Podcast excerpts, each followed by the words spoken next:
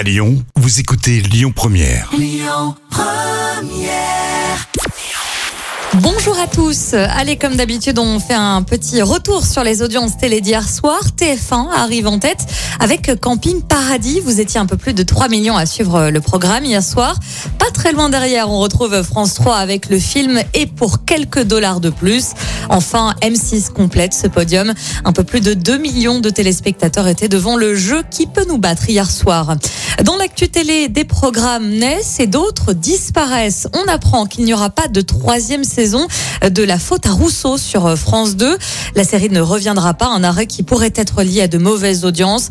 Même si la saison 2 était en légère hausse, ce n'est pas suffisant pour France Télévisions qui décide donc d'arrêter sa diffusion. En revanche, un nouveau programme débarque sur TF1 à la rentrée. On vous en avait parlé un petit peu plus euh, tôt dans l'actu télé. Il s'agit d'une mini-série à gros budget, Les Combattantes. Une nouvelle bande-annonce vient d'être dévoilée par la chaîne. On y retrouve notamment Audrey Fleurot. Cette dernière joue le rôle d'une mystérieuse prostituée accusée d'être une espionne. La bande-annonce est à retrouver sur euh, tous les réseaux sociaux de TF1. Et puis ce soir, c'est euh, du foot au programme avec l'Euro féminin qui se poursuit. Place aux premières demi-finales entre l'Angleterre et la Suède.